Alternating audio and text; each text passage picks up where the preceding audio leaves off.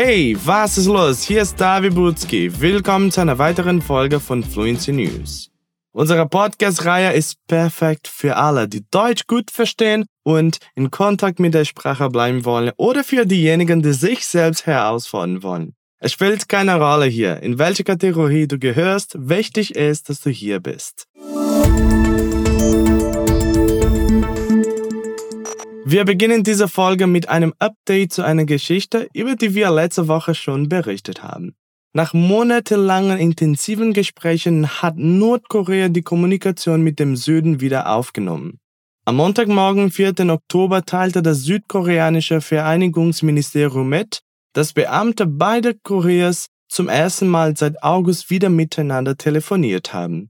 Mit der Wiederherstellung der Kommunikationslinie zwischen Süd und Nord ist nach Einschätzung der Regierung eine Grundlage für die Wiederherstellung der innerkoreanischen Beziehungen geschaffen worden, so das Ministerium in einer Erklärung.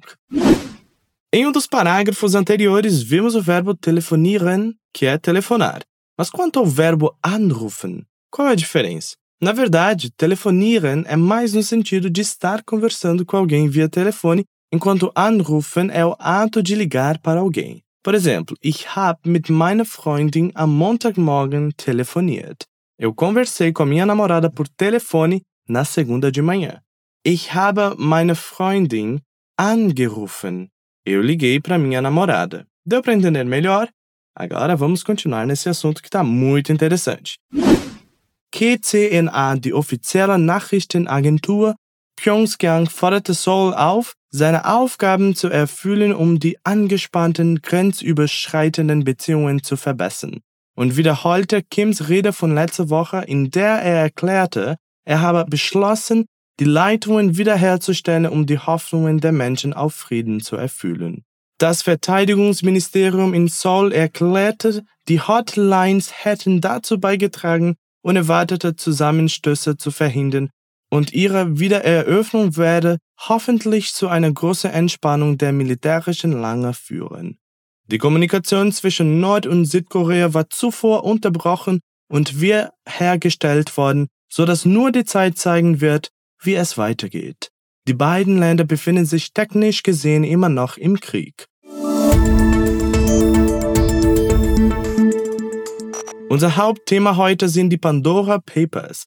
Die Papiere einer Sammlung von Millionen von Dokumenten enthüllen Offshore-Geschäft und Vermögen von Milliardären, Staatsoberhäuptern und Amtsträgern. Die Sammlung umfasst 11,9 Millionen Akten von Unternehmen, die von wohlhabenden Kunden beauftragt wurden, Offshore-Strukturen und Trust in Steuerparadiesen wie Panama, Dubai, Monaco, der Schweiz und den Kaiman-Inseln zu schaffen.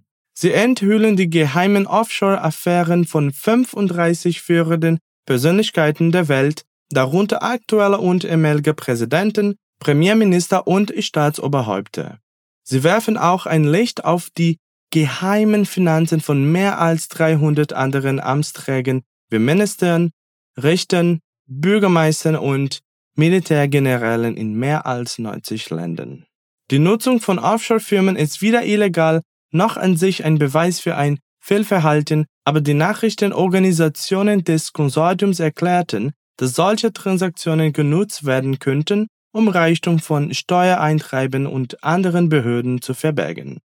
Es gibt E-Mails, Memos, Gründungsunterlagen, Aktienzertifikate, Compliance-Berichte und komplexe Diagramme, die labyrinthische Unternehmensstrukturen zeigen. Oft lassen sie die wahren Eigentümer undurchsichtiger Briefkastenfirmen zum ersten Mal erkennen.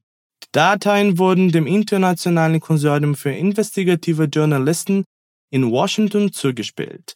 Das ICIJ gewährte ausgewählten Medienpartnern, darunter dem Guardian, BBC Panorama, Le Monde und der Washington Post Zugang zu den geleakten Daten. Mehr als 600 Journalisten haben sich im Rahmen einer groß angelegten weltweiten Untersuchung durch die Akten gewühlt. Es ist nicht bekannt, wie das Konsortium an die Daten gelangt ist.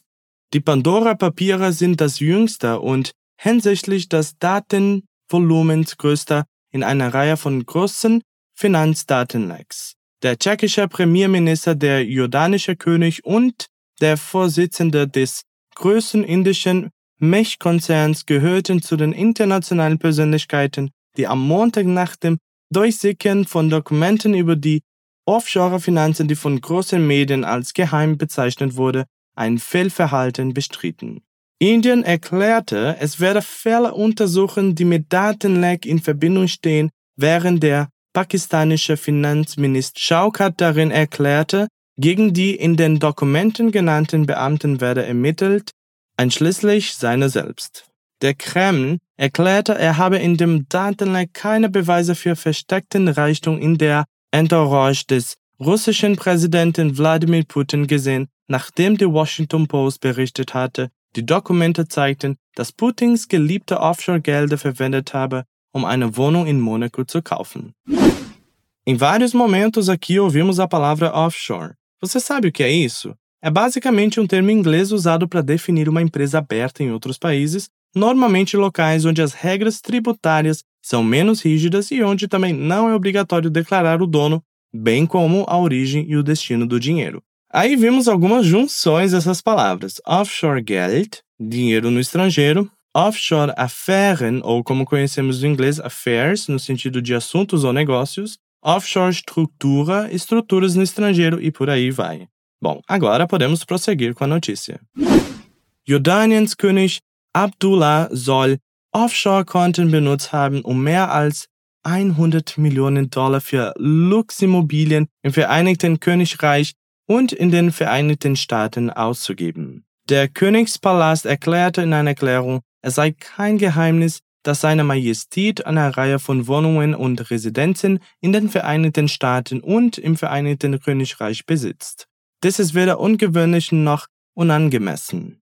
Die Londoner Anwaltskanzlei DLA Piper, die Abdullah vertritt, teilte dem Medienkonsortium mit, dass er zu keinem Zeitpunkt öffentliche Gelder missbraucht oder in irgendeiner Weise von den Erträgen der für die Öffentlichkeit bestimmten Hilfe oder Unterstützung Gebrauch gemacht hat. Jordan hat die ICIJ-Website offenbar am Sonntag blockiert, wenige Stunden bevor die Pandora-Papiere veröffentlicht wurden. Die Medien werden in den kommenden Tagen noch weitere Erkenntnisse veröffentlichen, angefangen mit Enthüllungen über die Offshore-Finanzgeschäfte einiger der mächtigsten politischen Führer der Welt. Bei der Menge der durchgesickerten Daten können wir unmöglich alles abdecken, aber wir werden unsere Quellen und andere Links in der Beschreibung dieser Folge angeben. Wenn du also neugierig bist und mehr darüber erfahren möchtest, kannst du natürlich es gerne nachlesen. Unter fluencytv.com findest du auch das Transkript dieser Folge. Eine gute Nachricht ist, dass der australische Daintree Regenwald endlich wieder in den Besitz der Aborigines übergegangen ist. Das mehr als 160.000 Hektar große Gebiet wird nun gemeinsam von der Regierung des Queensland und dem Volk der Isten Kuku Yalangi verwaltet, in der Hoffnung, dass es in Zukunft ausschließlich von den indigenen Eigentümern verwaltet wird. Eine offizielle Anerkennungszeremonie fand am Mittwoch, dem 29. September in der Stadt Bloomfield statt.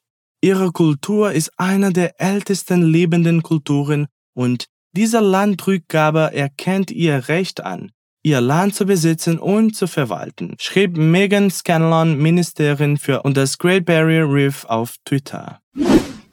Mais uma parada por aqui. Prometo ser a última. Estamos falando sobre culturas antigas, muito antigas. Na notícia, vimos que uma tribo aborígena da Austrália está entre as mais antigas ainda existentes.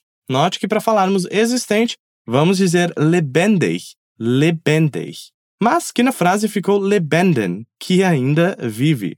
Na notícia tivemos a seguinte frase: Ihre Kultur ist eine der ältesten lebenden Kulturen. Sua cultura é uma das mais antigas culturas ainda existentes. Agora a palavra Lebenden faz mais sentido, certo? Para as notícias.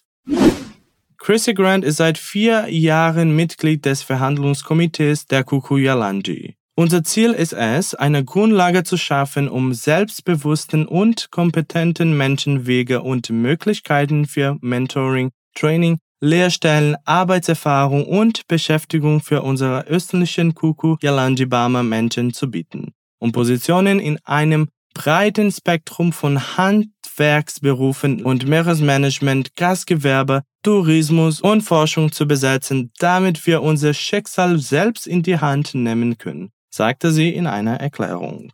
Der Daintree, ein tropischer Tieflandregenwald, der als der älteste der Welt gilt, liegt etwa 125 Kilometer nördlich des, des Touristenzentrums Cairns und grenzt an das Great Barrier Reef. Er ist Teil der feuchten Tropen von Queensland, die zum UNESCO-Welterbe gehören. Als es 1988 zum Weltnaturerbe ernannt wurde, schrieb die UNESCO, dass dieses atemberaubend schöne Gebiet für seine reiche und einzigartige Artenvielfalt von großer Bedeutung ist. Es ist gut zu wissen, dass die australischen Ureinwohner das Land, das sie gepflegt haben, wieder in Besitz nehmen und dass sie sich bemühen, dies auch weiterhin zu tun. Und das war unsere letzte Geschichte des Tages. Wir sollten diese Episode immer mit einer positiven Note beenden, oder? Apropos Positives, wusstest du, dass wir eine Warteliste haben? Wenn du Deutsch, Englisch, Spanisch, Französisch, Italienisch, Japanisch oder Mandarin lernen möchtest, kannst du dich zu 100% kostenlos in unserer Warteliste eintragen. So, verpass nicht die Gelegenheit, mit den super Lehren von Fluency TV zu lernen, wenn wir einen neuen Kurs eröffnen. Es geht ganz schnell. Klick mal auf den Link in der Beschreibung dieser Folge und melde dich an. Jede Woche gibt es eine neue Folge von Fluency News. Schau wieder vorbei um dich zu informieren und deine Deutschkenntnisse zu trainieren. Bis zum nächsten Mal. Tschüss!